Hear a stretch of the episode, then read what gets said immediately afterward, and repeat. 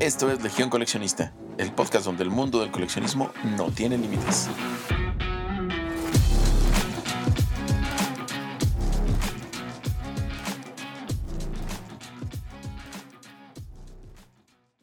Hola, bienvenidos, bienvenidas a un nuevo episodio de Legión Coleccionista, el podcast donde hablamos de todo tipo de coleccionismo. Yo soy Lilia y les recuerdo que nos pueden seguir en nuestro Instagram y TikTok que los encuentran como Legión Coleccionista Podcast.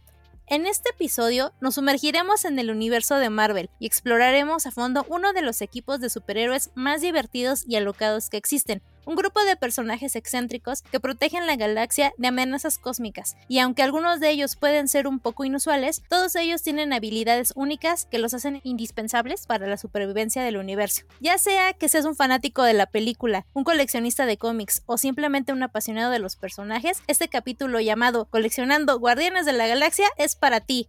Hoy me acompaña Mau de nuevo. Hola, Migui, ¿cómo estás? Hola, hola a todos y a todas. Estoy muy emocionado porque sé que tú estás muy emocionada y eso me emociona. es que para los que no saben, Lilia es muy fan de Guardianes de la Galaxia y hoy vamos a aprender mucho de la mano de ella. Me considero una coleccionista de Guardianes de la Galaxia y aquí el equipo del podcast me decía, pero es que primero va el episodio de Marvel, pero no, vamos a hacer el de Guardianes de la Galaxia porque ya viene la tercera película, la cual se estrena en mi cumpleaños y eso me tiene como muy emocionada. Para comenzar, les voy a contar que la historia de los Guardianes de la Galaxia se remonta a la década de 1960, cuando aparecieron por primera vez en los cómics de Marvel. El equipo original estaba compuesto por personajes como Vance Astro, Martinex, Yondu y Charlie 27 o Charlie 27, y se centraba en un futuro lejano en el que la humanidad había colonizado otros planetas. En la década de 1990 se creó un nuevo equipo de guardianes que incluía personajes como Star-Lord, Rocket Raccoon, Groot, Gamora y Drax el Destructor. Este equipo tuvo una serie de cómics en solitario y también apareció en otras series de Marvel. En 2008 se lanzó una serie de cómics de los Guardianes de la Galaxia escrita por Dan Abnett y Andy Lanning que presentaba al equipo moderno y se centraba en su lucha contra las amenazas cósmicas en el universo Marvel. En 2014 se estrenó su primer película dirigida por James Gunn que presentó al equipo moderno a una audiencia más amplia y se convirtió en un éxito de taquilla ya de la mano de Disney. Desde entonces el equipo ha aparecido en varias películas del universo cinematográfico cinematográfico de Marvel y ha tenido su propia serie de animación. En 2017 se estrenó el volumen 2 y también aparecieron en Avengers Infinity War, Endgame y Thor Love and Thunder. El 5 de mayo se estrena el volumen 3 que promete hacernos llorar porque James Gunn ha dicho que será la última vez que veamos este equipo reunido. ¿Cuál es tu guardián favorito, Miguel, y por qué? Qué difícil. Pues creo que Rocket. Yo, a diferencia tal vez tuya, somos amantes de Marvel, pero en el caso de los Guardianes yo no los conocía antes de la película. Pero es de esos personajes y películas que cuando tú ves la historia conectas de inmediato. Y creo que en el caso de Rocket me sucede esto, que aunque es refunfuñón, como este humor negro y demás, en el fondo es muy pachoncito de su corazoncito. Y eso creo que me gusta mucho de él. ¿Quién es tu personaje favorito? Yo iba a decir Rocket, no se vale que escojas Rocket. Eh, puede ser de los dos, a mí. Fíjate que yo se los conocí antes por los cómics. Tengo el número uno, de hecho, de este equipo actual. Más adelante les vamos a platicar de costos y eso. Pero mucha gente estaba preocupada cuando ya los trasladaron al cine, que era la primera película de superhéroes ya hecha por Disney. Entonces decían que iban a ser como princesas y que el futuro de los superhéroes era incierto porque a Disney obviamente no le gustan ciertas tramas o ciertas cosas que antes de que Disney comprara Marvel sucedían. Para mí cuando los trasladaron al cine ya vimos como esa personalidad que James Gunn les dio Sí, totalmente. Yo soy Rocket Raccoon. Digo, para los que no me conocen, yo soy muy fan de los mapaches y de hecho por eso conocí a este cómic, porque salía ese mapachito. También toda la historia que trae cada personaje me gusta. Entonces, para mí, de es que híjole, es que me gustan mucho. Entonces, yo creo que sería Rocket, Drax y Groot, mis personajes favoritos, porque Drax también trae un trasfondo ahí medio raro, medio complejo, que aunque tú lo veas todo malo y todo así, sí te encariñas también con ellos. Y a mí se me hizo muy buena la interpretación de todos estos personajes en el cine. Es que es una familia disfuncional al fin y al cabo y te puedes identificar con cualquiera en diferentes momentos de tu vida. Creo que ahí radica también su éxito, ¿no? Que son como imperfectos en Entonces creo que eso hace que empatices de una forma muy natural con cualquiera de ellos. Exactamente, porque teníamos antes al Capitán América, a Iron Man, que era millonario, y decías, "Mm, pues yo cuándo voy a ser millonaria, ¿no? Yo a lo mejor soy del equipo de los que no saben ni qué quieren con su vida, soy como la emo de la escuela y de repente encuentras como a tu tribu, a ese grupo de amigos que realmente pues, son los guardianes de la galaxia de tu vida. Somos tan diferentes que al mismo tiempo funcionamos muy bien. Qué bonito. Sí, de hecho tú eres de parte de mi equipo, amigui. o sea, aparte de tus guardianes. Tú eres Gamoro. Y bueno, se pueden coleccionar una variedad de artículos de los Guardianes de la Galaxia porque pues realmente es una franquicia relativamente nueva, tales como figuras de acción y muñecos de los personajes, películas en Blu-ray o DVD, soundtracks en vinilo, que la música de las películas es muy buena, artículos de merchandising como camisetas, pósters, tazas, etc., cómics y novelas gráficas de los Guardianes de la Galaxia desde el equipo número 1 hasta el actual, juguetes de las naves y vehículos del universo de la película, Lego, Funko, Marvel Legends o de la marca Sideshow, Hot Toys y Hot Wheels entre otros, bolsas Loungefly, charms de Pandora como con su colección reciente, productos de su atracción en Disneylandia y Disney World entre otras cosas. Y hay un videojuego hecho por Square Enix que el año pasado estuvo arrasando en premios dedicados a los juegos de video. Y la verdad si no lo han jugado eh, está de 10, está súper bien hecho. Y realmente son coleccionables que en este momento aún están al alcance de cualquiera. Lo interesante aquí es qué va a pasar con estos ítems cuando este equipo, en la última película sobre todo, nos diga adiós. ¿Tienes algo de Guardianes de la Galaxia en tu colección, amigui? Mm, Fíjate que estaba pensando y no, no tengo nada. Tache. Me gustan mucho, pero no tengo, no me he dado la tarea de coleccionar nada de ellos. Sin embargo, yo sé que tú tienes montañas de coleccionables. Entonces, platícanos de algunos que tengas y cuál es tu favorito. Tengo Funkos, peluches de Rocket, que obviamente es de lo que más hay. Tengo Rockets de Marvel Legends, también figuras de la serie de televisión. Tengo Hot Wheels. Tengo Rocket interactivo que dispara. Tengo Lego, sobre todo más de la primera película. Tengo la nave de Star-Lord. Cómics. Creo que tengo como de todo un poco de lo que ha salido. Ujú. Porque también llegué al punto en que decía, bueno, voy a coleccionar Funcos. Ya lo hemos hablado también para todos los coleccionistas. Sabemos que los Funcos no cambian mucho. Nada más les cambian la ropa y es el mismo molde. Entonces hubo un momento en que decidí como decir, ok, voy a tener Funcos de Rocket, pero de cada película tienen que ser diferente. Y me he dedicado como a conseguir ediciones especiales. Tengo Funcos de la San Diego Comic Con o de tiendas como Hot Topic. Tengo un Cosmo que no ha salido hasta esta película. Y tuve la oportunidad de ir al juego en Disneylandia, ya fui dos veces, y me traje un peluchito de Howard the Dog y de Cosmo el perro de allá de Los Ángeles. Oye, y si tuvieras que elegir un coleccionable, el que haya sido más complicado de conseguir o el que te represente como a ti algo, algo especial, ¿cuál podría ser? No puedo elegir, todos me gustan. Pero hay alguno que tenga como una historia así más de, híjole, es que para conseguirlo tuve que vender un riñón o tuve que engañar a una niña para robárselo. Algo así.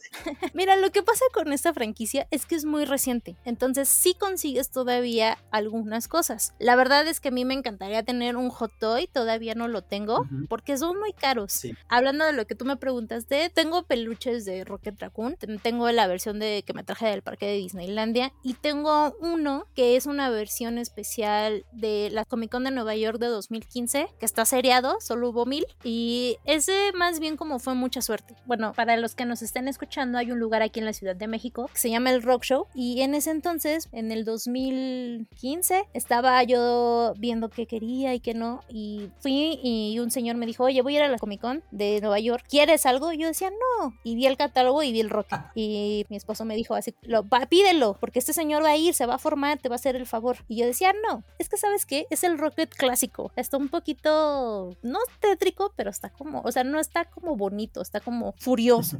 Y al principio no me decidía y ya cuando empecé a ver que los compraban y que en internet se empezó a hacer como el boom y que el precio era de 35 dólares y de repente ya en eBay estaban a 100 dólares, sí dije así de, ¿qué pasa? ¿Por qué no lo compré? Y gracias al cielo de los coleccionistas localizamos al señor y bien buena onda me lo trajo, pero sí viví con una angustia porque dije, es que, ¿qué tal si se da cuenta de que sí vale vale mucho y se lo queda a él. Sí, claro, es que eh, era una posibilidad. Sí, no, y aparte me gusta, porque te digo, no es el Rocket tierno. De por sí ya sabemos que no tiene una personalidad muy feliz, aunque sí, cierto, es tiernito por dentro, pero sí tiene su cara así como furiosa, así como de...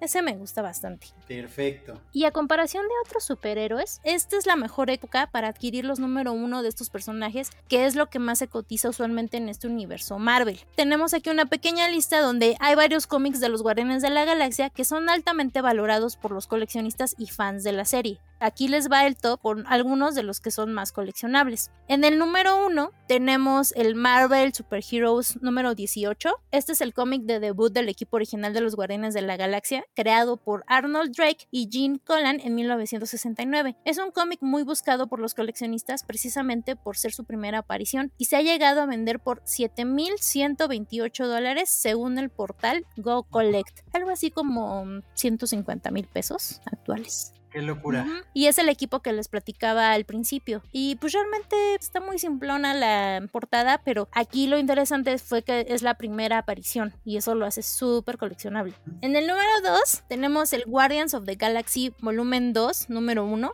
Este es el primer número de la serie escrita por Dan Abnett y Andy Lanning en 2008, que presenta el equipo moderno y ha sido muy popular entre los fans. La portada variante de Dave Dorman es especialmente valorada, va de los 50 y 200 dólares según la edición. Este cómic sí lo tengo yo. De hecho, ahí fue cuando los conocí y dije, órale, la portada variante en eBay más o menos la pueden encontrar en 150 dólares en un buen estado, algo así como 2.750 pesos más o menos. Y ya obviamente en esta portada ya se asemejan más a los que conocemos actualmente, ¿no? Sí, y más porque tienen como ese uniforme clásico que ahorita va a estar en la película 3. De hecho, desde Endgame, que salió Rocket como con este uniforme azul, yo grité y dije, es que no manches, ya es el uniforme de los cómics. En el número 3 tenemos Guardians of the Galaxy volumen 1, número 1 de 1990. Este es el primer número de la serie original de los Guardianes de la Galaxia de 1990. Es escrita por Jim Valentino. Es una serie muy querida por los fans y la portada variante de Mike Mignola es muy buscada y firmado se ha llegado a vender en 405 dólares según Go Collect. En esta portada vemos como al primer equipo que es John Doe, Charlie Tony Seven, Nicky, Vance Astro, Starhawk, Martinex y Aleta. Y lo que me gusta, que espero en algún momento lo hagan en el cine, pues es que los equipos han ido cambiando. De hecho, Thor en alguna vez en su vida fue parte de los Guardianes de la Galaxia. Por eso cuando termina Endgame le dice los Asgardianos de la Galaxia. Ese cómic sí existe. Ok, ok. Y también, de hecho, Iron Man también en, algún, en una, alguna historieta fue parte de los Guardianes de la Galaxia. Entonces me interesaría mucho ver si en algún momento se traduce al cine. James Gunn ya no va a regresar porque ya se mudó a DC. Me gustaría que en algún momento estos guardianes sí se reintegraran de otra manera para ver cómo funciona. Claro.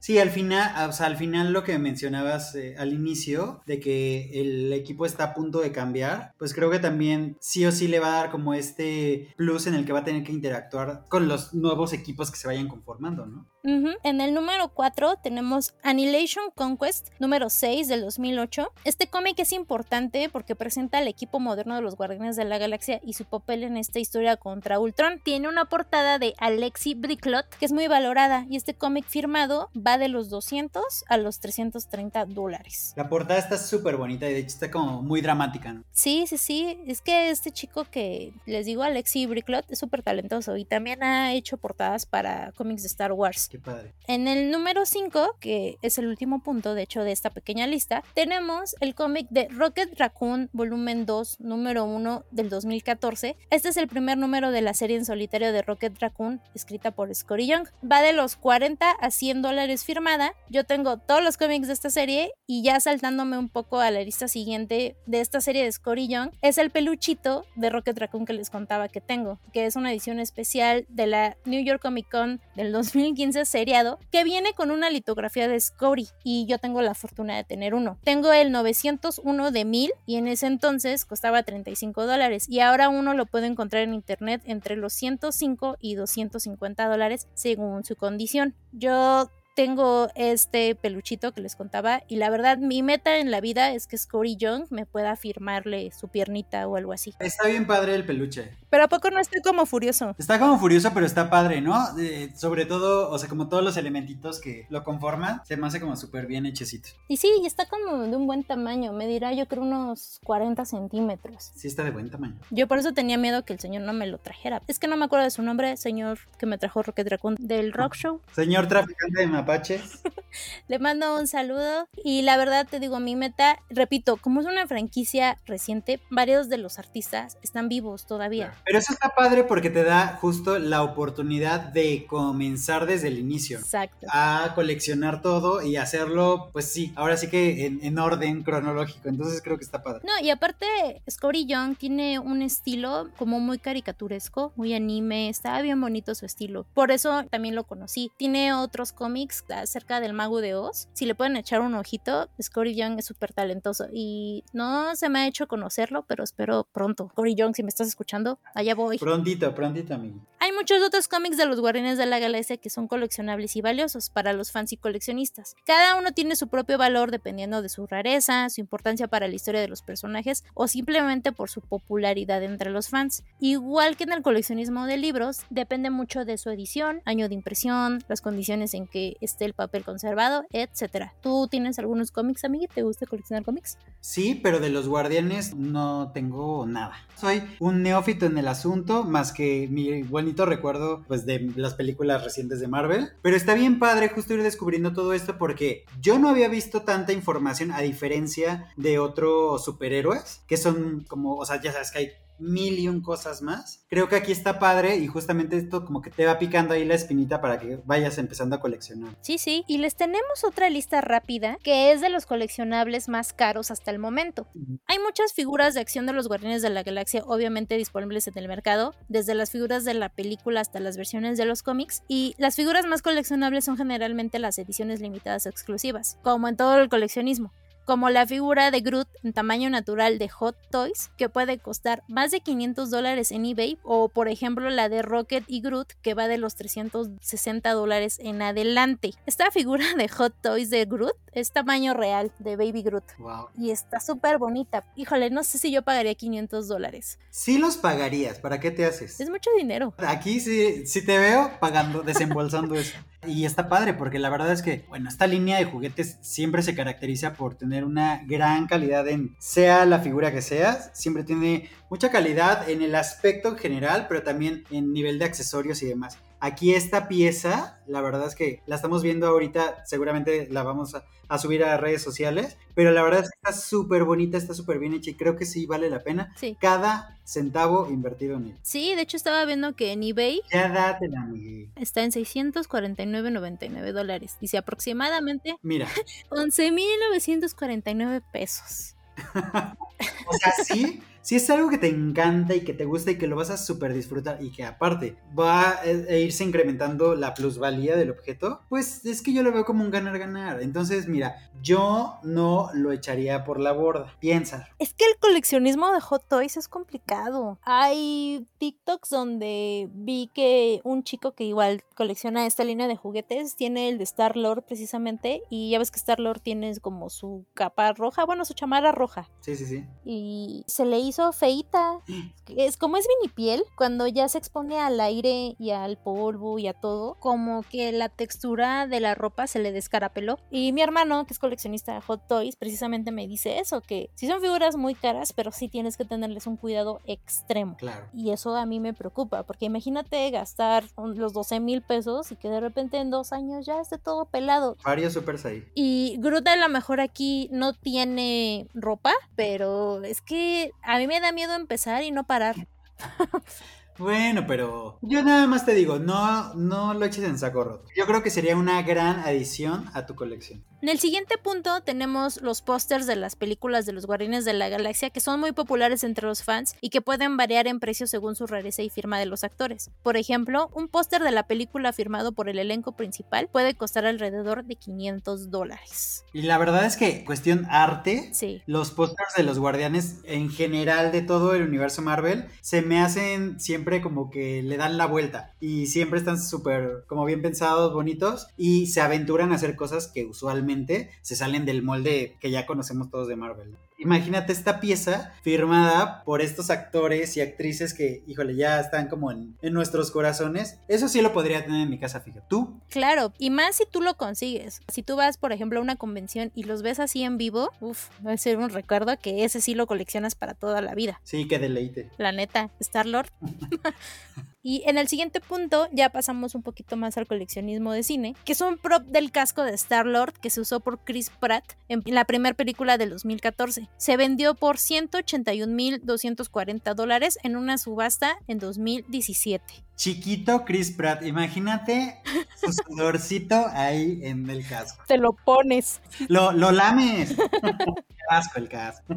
Pero está bien padre. Y aparte, estaba leyendo que hay props de cine que a veces que salen microsegundos, ¿no? Este sí salió así secuencias enteras. Y como pieza, la verdad es que está increíble. Para el último punto de este pequeño top, tenemos los juguetes de estilo retro de los Guardianes de la Galaxia, como el set de Marvel Legends del 2015 que se puede encontrar ahora por internet en 367.50 dólares. Y este no lo pude comprar porque pues no había, o se me hacía muy caro y después me arrepentí, como suele sucedernos a varios coleccionistas. Y sí, son los guardianes con el look clásico, pero con un toque del equipo moderno. Vienen todos y está bien padre las figuras. Está bien padre. Este también te lo deberías de dar a mí. Es que ya no hay, sí lo he buscado y ya no hay. Híjole, pues ve ahí con los proveedores. Tú sabes, tú tienes tus conectes, úsalos. Señor del Rock Show, si me estás escuchando. es importante tener en cuenta que los precios pueden variar dependiendo de la rareza, la demanda y la condición del producto. Ya con esto te estás animando a coleccionar Guardianes de la Galaxia, amigo. Sí, fíjate que ya le eché ojito a dos que tres cosillas que la verdad sí me, me están gustando bastante. Y más ahora después de ver la nueva película, híjole, yo creo que sí o sí voy a terminar coleccionando algo. Ya, ves que de por sí no me alcanza ya mi dinero. Y, me, y tú metiéndome ideas, pero creo que aquí vale la pena. Es que ya se van. Este episodio va a salir antes o después de que se estrene la película. Ya más adelante haremos un episodio de Marvel donde seguro hablaremos de ella. Pero sí siento que es una franquicia que fue fresca en el mundo de los superhéroes. No sé tú qué opines. ¿Cuál es tu película favorita de los Guardianes? ¿La 1 o la 2? O de seguramente va a ser la 3, no lo sé. Pero de estas dos que tenemos, ¿cuál es tu favorita?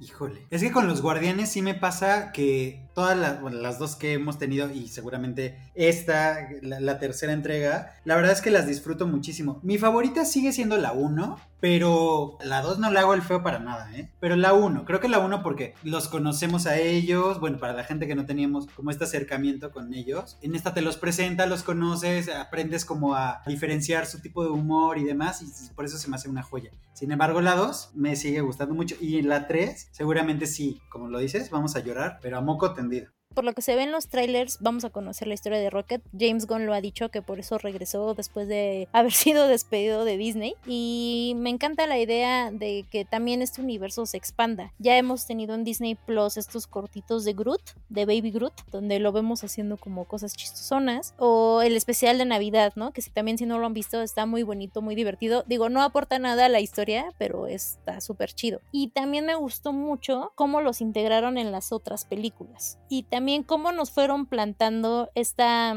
idea de Gamora, de Nebula, para llegar hasta Thanos. Creo que en ese aspecto sí lo hicieron muy bien. Y de los cómics, espero que haya más, que ahorita va a salir una serie nueva, de hecho, pero a ver, amigo, ¿quién crees que va a morir de los Guardianes de la Galaxia en la película? Seguro ahorita bien, ya lo sabemos todos, pero sí, sí, me, me vas a deber una lana. Yo digo que sí o sí Drax va a morir. Y me aventuraría a decir que va a morir alguien más, pero ahí sí tengo dudas. ¿Tú quién dices que se va? Mira, Drax es muy evidente, aunque no quiero, me gusta mucho el personaje y Dave Bautista se me hace como un actor súper buena onda. Porque aparte, bueno, no sé si sepas, pero adopta perritos, se dedica a rescatar perritos. Algo había escuchado. Yo quiero mucho a Dave Bautista, pero él ha dicho que desde que pasó lo de James Gunn, él ya no quiere regresar a Marvel. A mí no me cae muy bien el señor, la verdad. ¿Por qué? Pero en su personaje lo adoro, pero mmm, ya. ¿Pero por qué no te cae bien? Mm, pues porque siento que ha mordido mucho la mano que le dio de comer. Ah. Tema de Marvel. Porque se ha echado ahí dos que tres comentarios como que ya ¿Sabes? Como que le queda ya muy corto y como que básicamente él sí quiere hacer cosas buenas y ya no quiere. Entonces como que siento así de, oye, también hiciste una audiencia que obviamente te quiso por estas películas, como que también despreciar tanto no se me hace chido. Es que sabes qué es lo que pasó, que cuando despidieron a James Gunn, para los que no sepan, No lo justifico. hace un par de años a James Gunn lo despidieron porque hace como 12 años antes de la segunda película Hizo sus graciosadas. Tuiteó unos chistes de humor negro. Sí, la verdad, muy fuera de lugar. En ese aspecto sí no lo puedo defender y a Disney no le pareció porque obviamente la gente se empezó a quejar de que cómo alguien así iba a estar en Marvel, que no sé qué. Aquí pasa lo mismo que hemos hablado también de que pues, hay que separar la obra del artista, ¿no? Lo mismo que hablamos en Harry Potter. Ujú. Y entonces dijo James Gunn, bueno, pues yo me voy, se desapareció un tiempo en Twitter y obviamente en ese tiempo Dave Bautista tuiteaba que James Gunn era una excelente persona, que las personas cambian, etc, etc. James Gunn se va a DC, hace el Escuadrón Suicida, la segunda parte, le queda chida y entonces Marvel dice, oh no, ¿qué hicimos? Perdimos a este señor que hace bien su trabajo, pues regrésalo. Lo convencieron, regresó James Gunn para la tercera película, que ya es su último trabajo realmente en Marvel, pero pues Dave Bautista como que no lo superó. Siguió tuiteando y hasta la fecha sigue diciendo que él ya se quiere ir de Marvel, entonces es muy evidente que él va a morir. Sí, sí, sí. Yo también creo, como Mau, que otro personaje va a morir. Por los trailers dicen que es Rocket. Yo la verdad no creo que sea Rocket. Y si es Rocket, ya no me hablen nunca más.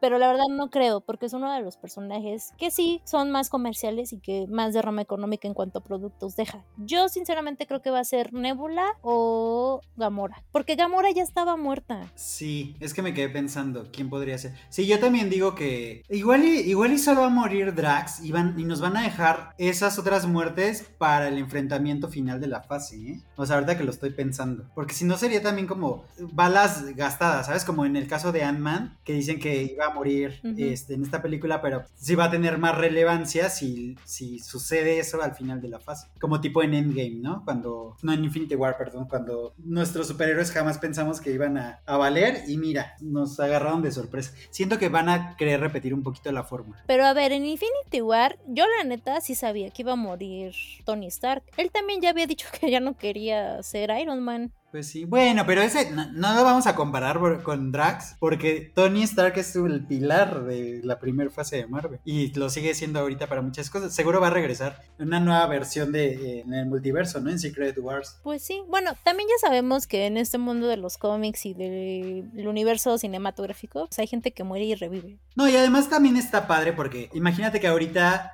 esto te abre la posibilidad de que tú puedes matar a un personaje ahorita, pero si después, obvio, reinicias o después tienes este acercamiento como con los multiversos, como en el caso de Toby y de Andrew, está padre porque puedes siempre volver a, a usarlos como comodín. Por eso nada está dicho. Aunque digan así de que, que solamente crees la muerte cuando ves ahí el cadáver en pantalla, pero pues ni aún así. Yo creo que siempre hay, existe la posibilidad, como en los cómics, como lo dijiste ahorita, de que en algún momento, si es necesario, puedan regresar a repetir su papel, ¿no? Lo hemos visto, Black Widow está muerta según esto y regresó en una precuela. Y aquí los Guardianes de la Galaxia tienen mucha precuela. claro. Tanto que en la segunda película ya vimos ese equipo de Sylvester Stallone con otros personajes ahí.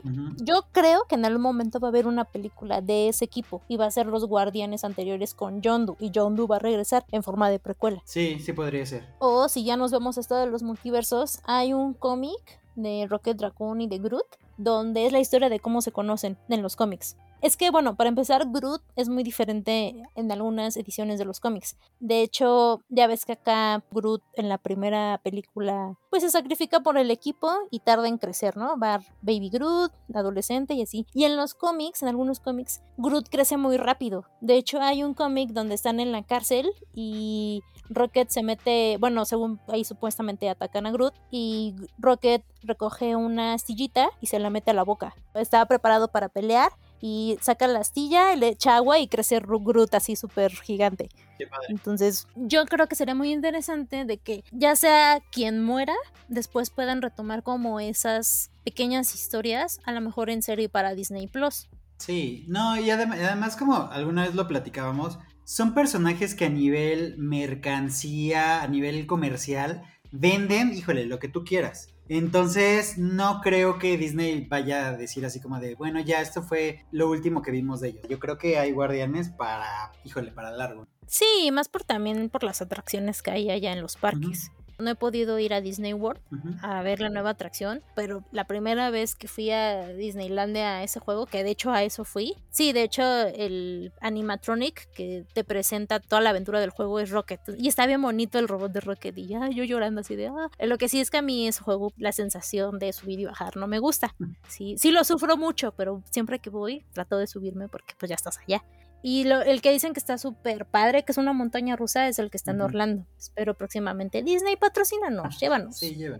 Y bueno, en nuestra sección de coleccionando datos, te voy a contar que, hablando precisamente de este mapache, Rocket Raccoon apareció por primera vez en Marvel Preview número 7, en el verano de 1976. Su nombre está basado en una canción de los Beatles llamado Rocky Raccoon, que fue publicada en 1968. Rocket apareció como miembro destacado en el relanzamiento de 2008 de Los Guardianes. El personaje fue creado por Bill Mantlo y Kit Griffin, pero aquí el dato va de que el 17 de julio de 1992, Mantlo fue atropellado por un automóvil mientras patinaba. El conductor del auto se dio a la fuga y nunca fue identificado. Mantlo sufrió un traumatismo cráneoencefálico severo y aunque ya no está en coma, el daño cerebral que sufrió en el accidente es irreparable. Sus actividades de la vida diaria están severamente restringidas y reside en un centro de salud donde recibe atención a tiempo completo. Debido a su condición, ha tenido proyecciones privadas de las películas en donde han salido los guardianes.